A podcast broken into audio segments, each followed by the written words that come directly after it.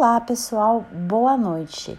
Vamos dar início ao nosso podcast Educação e no episódio de hoje vamos falar sobre um assunto muito importante para a gestão escolar. Um assunto que atualmente vem chamando atenção não só no Brasil, mas no mundo e que antes era desconhecido por muitos, mas que tomou conta das redes sociais e programas de TV nos últimos meses: a pobreza menstrual. Embora muitas meninas comecem a menstruar entre os 11 e 13 anos de idade, elas podem ter sua primeira menstruação a qualquer momento entre os 9 e os 16 anos, cada uma com seu relógio biológico.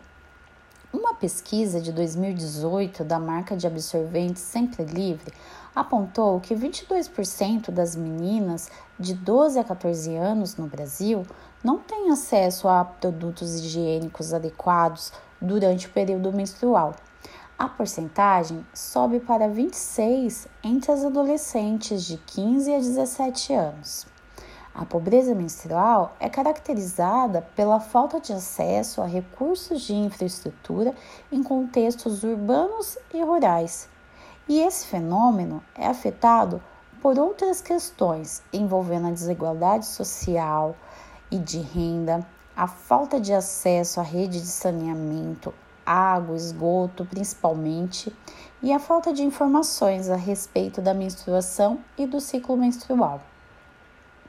Uma família com maior situação de vulnerabilidade e renda menor não tem condições para itens de higiene menstrual, uma vez que a prioridade é sempre a alimentação. De acordo com estudos, a chance de uma menina negra não possuir acesso a banheiros é quase três vezes a chance de encontrarmos uma menina branca nas mesmas condições. No Brasil, uma pesquisa é, coordenada pela antropóloga Miriam Goldenberg estima que uma em cada quatro estudantes já deixou de ir às aulas por não ter condições de manter a higiene nesse período. Muitas meninas têm medo de vazar, de manchar a roupa, de ir no banheiro pegar absorvente e alguém ver, ou vergonha de pedir absorvente emprestado a uma colega. A menstruação é uma condição perfeitamente natural e que deve ser seriamente encarada pelo poder público e as políticas de saúde.